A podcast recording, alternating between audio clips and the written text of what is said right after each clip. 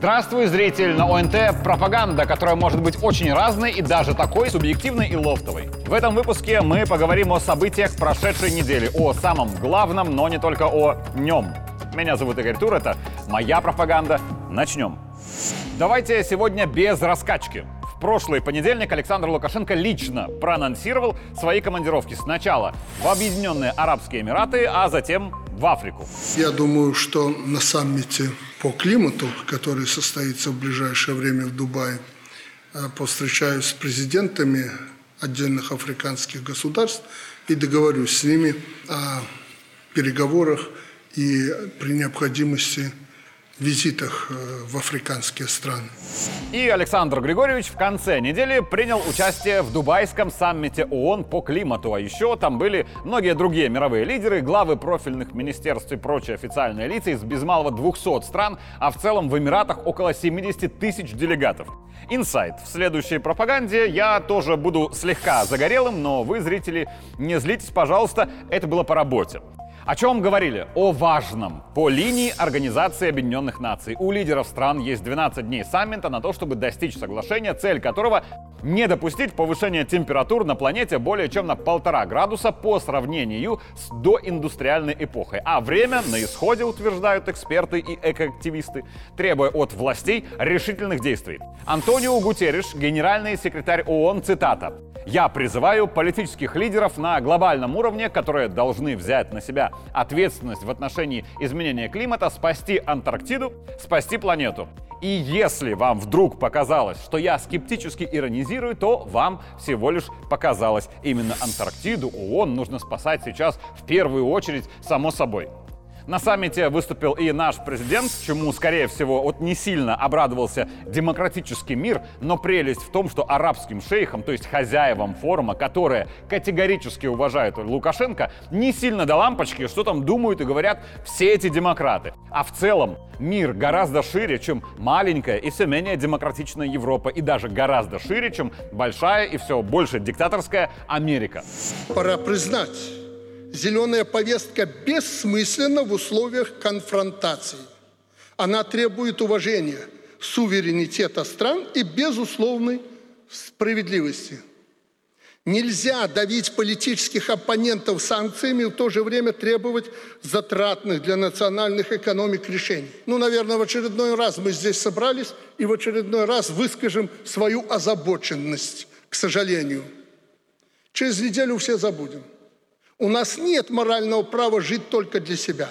Мы должны заглядывать за горизонт. Другого дома у нас нет и не будет. Все ораторы, особенно ораторы из ораторов, которые выступали здесь первыми, озаботились, а где взять деньги? Да бросьте вы.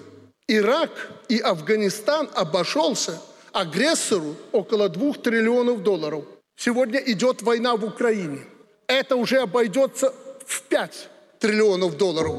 А на Ближнем Востоке во сколько обойдется бойня?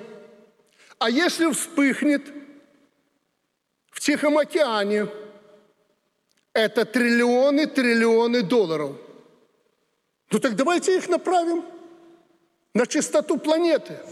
Но, как уже понятно из анонса этой командировки лично от Александра Лукашенко, такие форумы — это не только консолидация усилий планеты по спасению Антарктиды, но и возможность мировым лидерам на полях саммита переговорить тет-а-тет. -тет. Я, конечно, допускаю, что в кулуарах там тоже говорят о климате, но, скорее всего, не о нем. Естественно, ряд встреч провел и наш президент, и с африканскими лидерами, и с иными. Само собой, все, о чем говорили, не было и не будет опубличено полностью, что совершенно нормально для политики, особенно для политики действительно государственной, а не популистской, где важны не заявления, а результат переговоров. И вот только он. Но вот вашему вниманию Александр Григорьевич в Эмиратах. Самое главное сейчас не останавливаться. Да, мы имеем определенные результаты нашего сотрудничества, как вы уже говорили. И зерно вы начали экспортировать и так далее. Но у нас еще много работы в вашей стране для того, чтобы нам основательно и переговорить, и наладить наши отношения. Во имя чего мы разговаривать будем.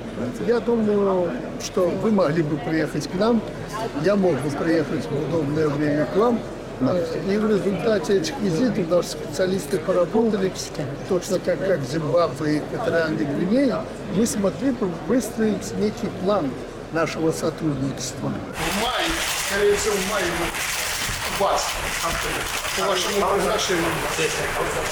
В прошлой программе мы вот как раз говорили о важности межличностных отношений в политике. Не вижу причин не продолжить.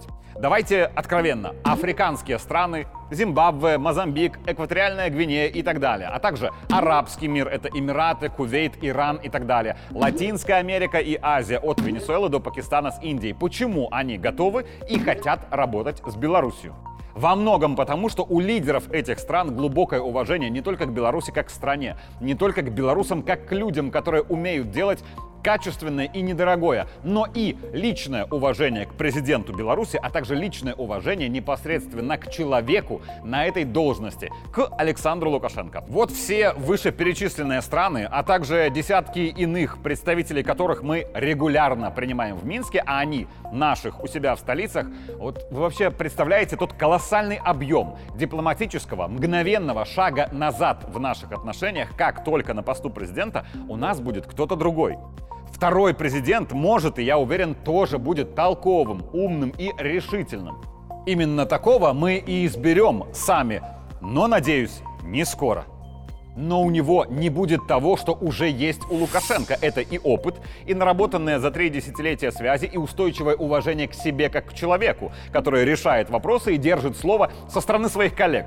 Второму президенту Беларуси понадобится даже банально очень много времени, чтобы попытаться завоевать доверие, а на доверии в политике строится очень и очень многое. У нас есть базовый пример. Венесуэла, министра планирования которой во вторник принимал во Дворце независимости президент.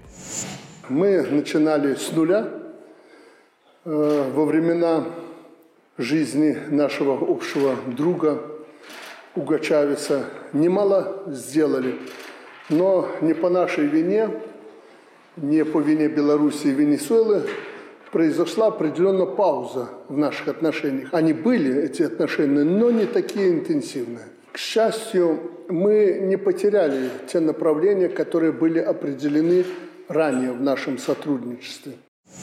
Скажу публично то, что и так вроде как понятно, но не всегда проговаривается вслух. Наши прочные и обоюдовыгодные отношения с Каракасом строились во многом благодаря личным взаимоотношениям Александра Лукашенко и Уга Чавеса, потому что очень многое в экономике Беларуси и Венесуэлы приходилось, да, преодолевать вопреки, и для этого есть куда больше, чем пять причин по Игорю Николаеву, главное из которых это расстояние. Но друзья-лидеры договорились и ударили по рукам, и только благодаря этому у нас было Сотрудничество и по нефти, и по строительству, и по сельхозтехнике. Не было бы таких отношений у Лукашенко и Чавеса 99,9, что все министры обеих стран выполнение всех возможных дорожных карт бросили бы на первом-втором этапе, потому что это не то чтобы уж бесперспективно, но уж точно сложно. И ожидаемо, что как только Уго Чавес умер, наше сотрудничество с Каракасом, и это правда, очевидно, оно уменьшилось. Но Чавес оставил своим сторонникам то, что у него у самого было в избытке. Это уважение к Беларуси, к Беларуси и лично к Лукашенко. Смею утверждать, что никакого министра планирования Венесуэлы не было бы в Минске на встрече с каким-то иным президентом Беларуси. И вот таких Венесуэл в мире очень много, я подытожу. Люди, которым привили мысль о том, что политики должны обязательно сменяться через максимум два электоральных цикла, они мыслят категориями популизма и фальшивой демократии. Чем дольше действительно эффективный руководитель находится у власти, тем дольше он должен у нее же и оставаться, вне зависимости от того, речь о государстве или о предприятии. Это как в рассказе у Зощенко, когда профессионалу от медицины понадобилось буквально 5 минут для того, чтобы поставить точный диагноз пациенту, причем даже тот, который не смогло поставить самое умное оборудование. Или вот давайте на другом примере. Если телеканалу ОНТ срочно понадобится решить какой-то острый вопрос председатель правления Марат Марков снимет трубку, наберет условно министру и решит вопрос за 5 минут, потому что у него есть наработанный опыт, связи и личное уважение министра. А если вдруг на той же должности будет кто-то другой, ну, допустим, Игорь Тур, давайте разрешите мне уж пофантазировать и помечтать, то вот его звонок министру будет близким к нулевому КПД, потому что меня-то министр, может, и знает, как пропагандиста, но понятия не имеет, какой я управленец. Да я сам с большего понятия не имею. Так что раз у меня нет опыта, нет нужных связей и нет личного уважения ко мне как к управленцу со стороны министра, то телефонный разговор наш закончится тем, что скажут мне идти по официальному пути. Письма, запросы, согласования и так далее. И то, что опытный руководитель решит за 5 минут, затянется даже не на дни, а на недели и месяцы, и даже без гарантии результата. Мораль. По моему глубокому убеждению, Александр Лукашенко должен оставаться президентом Беларуси как можно дольше. И это не только, как обязательно скажут беглые, мой лукашизм. Это еще и логика и здравый смысл. Объясню, почему еще просто замечательно, что у нас лидер с таким опытом на примере одного вопроса, который кажется незначительным. В понедельник Александр Лукашенко собирает правительство, чтобы поговорить о предновогодней суете не должно быть никаких проблем с продовольствием для наших людей. Ну, слушайте, если бы чего-то не хватало, всего хватает. Только наша распорядительность, особенно малые города и агрогородки и деревни. Это наши люди, это не богатые люди. Они должны всем быть обеспечены. Праздники должны быть не только для начальников, и э, жителей Минска и крупных городов. Праздники должны быть для всех.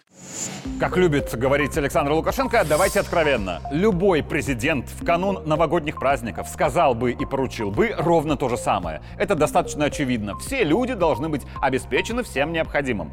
Можно вот легко представить, что то же самое скажут какие-то европопулисты своему электорату через своих СМИ, неважно где-то во Франции или в Литве. Но есть нюанс. Скажут они так не из-за заботы о людях, какая глупость. Так они скажут для того, чтобы попытаться набрать себе пару пунктов рейтинга и как итог выиграть следующие выборы, потому что победа на следующих выборах есть основной мотив жизнедеятельности политиков в демократиях, а не судьба своего народа. И никогда в жизни ни Макроны, ни Науседы не скажут того, что в тот же понедельник сказал Лукашенко. Я понимаю, делаю скидку на всякие обстоятельства, но обращается немало людей, которые э, жалуются на обеспечение людей э, самым необходимым. Еще раз говорю, я делаю скидку на то, что э, люди есть люди. Чего-то не понравилось, настроение плохое, через интернет обратились к президенту. Но дыма без огня не бывает. Посмотрите, что делает президент Беларуси. Сразу после слов, которые, безусловно, вызывают восторг у электората, Александр Григорьевич говорит то, что электорату слышать далеко не так приятно. О том, что порой люди жалуются совершенно необоснованно. Никто не просил у президента это говорить. Никто об этом его не спрашивал. Но он говорит. Единственный мотив того, что Лукашенко, скажу прямо, немного критикует часть граждан, то, что это совершенная правда. А правду нужно уметь говорить и слышать.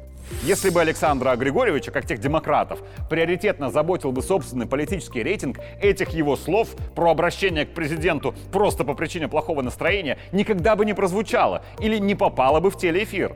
Но политический рейтинг для Лукашенко вторичен, что он демонстрирует регулярно. И самый яркий пример, конечно, начало пандемии коронавируса, когда он не говорил того, что хотел слышать электорат, а продолжал говорить правду. К невероятному удивлению тех же европейских политиков-популистов, которые молотили заученные слова про «мы спасем каждого». Людям было приятно это слышать, но это было ложью. И, как показало время, в своем убеждении Лукашенко был абсолютно прав приоритетны для Лукашенко не следующие выборы, а действительно судьба Беларуси и белорусов. Именно поэтому он побеждает снова и снова на выборах. И вот здесь я хочу процитировать пост телеграм-канала ОНТ и важной рубрики «На подумать» в нем. Пост этот наделал много шума у беглых, так что вижу необходимость дополнить тему. Итак, Цитирую, писал это не я, но писал человек, очевидно понимающий, о чем он пишет, и я полностью солидарен со всеми посылами. Цитата. «Прошло три года, три месяца и 18 дней после попытки мятежа в Беларуси. Что изменилось? Наша земля очистилась от пятой колонны. Не полностью, но значительно. Подплинтусники еще остались. Но избавление от БЧБ тараканов процесс не быстрый. Но мозги включились у многих, кто просто ошибся в приоритетах. Мягкий электорат на то и мягкий, что с ним надо работать. А продажных СМИ, как и продажных журналистов, практически не осталось.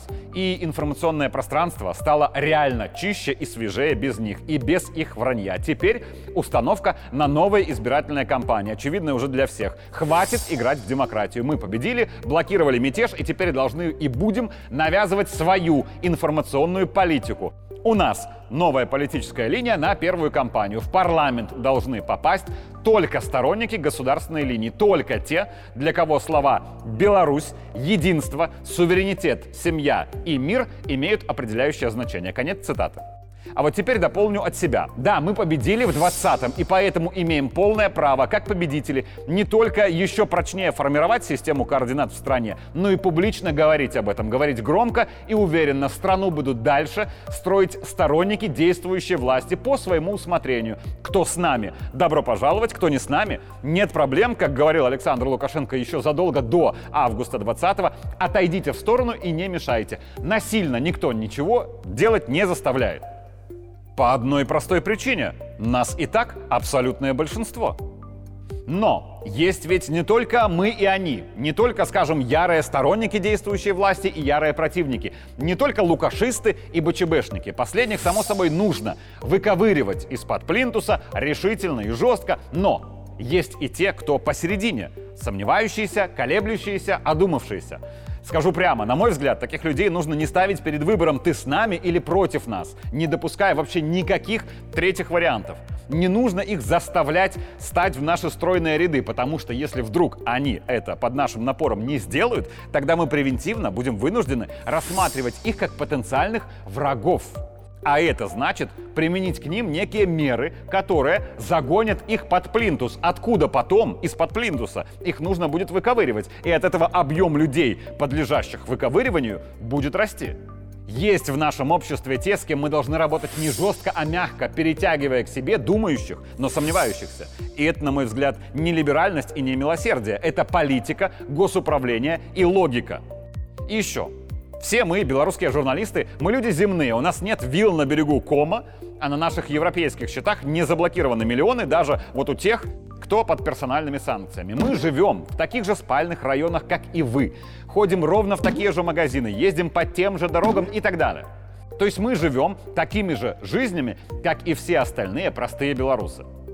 Как по мне, это очень важно для честной пропаганды.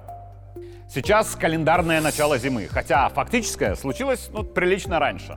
И как уже не журналист, а просто как белорус, скажу, что прекрасно вижу. У нас этот год какой-то особо лютый в плане сезонных заболеваний. От простуды и гриппа до всех штаммов коронавируса. Давайте используем это как повод, чтобы еще раз вспомнить о наших врачах. Понятно, что тема эта стала куда меньше хайповой, чем вот пару лет назад, но не стоит забывать говорить им спасибо, когда врачи отдают все свои силы для того, чтобы мы с вами не болели. Дорогие врачи, медсестры и администраторы учреждений здравоохранения, спасибо вам. Особое спасибо при этом хочу сказать тем, кто лечит детей – Потому что это сложнее всего и физически, и психологически, потому что маленькие пациенты не очень склонны терпеть. Они плачут, кричат, вырываются. А еще у них есть родители, которые сильно переживают и на нервах. Некоторые плачут, кричат и врываются, чтобы потребовать вылечить именно их дитя вот прямо сейчас. А врачи при этом, не все, конечно, тоже их нужно понять, но большинство. Они продолжают улыбаться, развлекать деток, ставя им уколы или катетеры и спокойным голосом, продолжая успокаивать успокаивать мам и пап. Достаточно очевидно, что говорю я это на собственном опыте. Так что детским врачам безмерное спасибо за то, что вы есть у страны. Меня зовут Игорь Тур, это была моя пропаганда. Увидимся в следующий понедельник.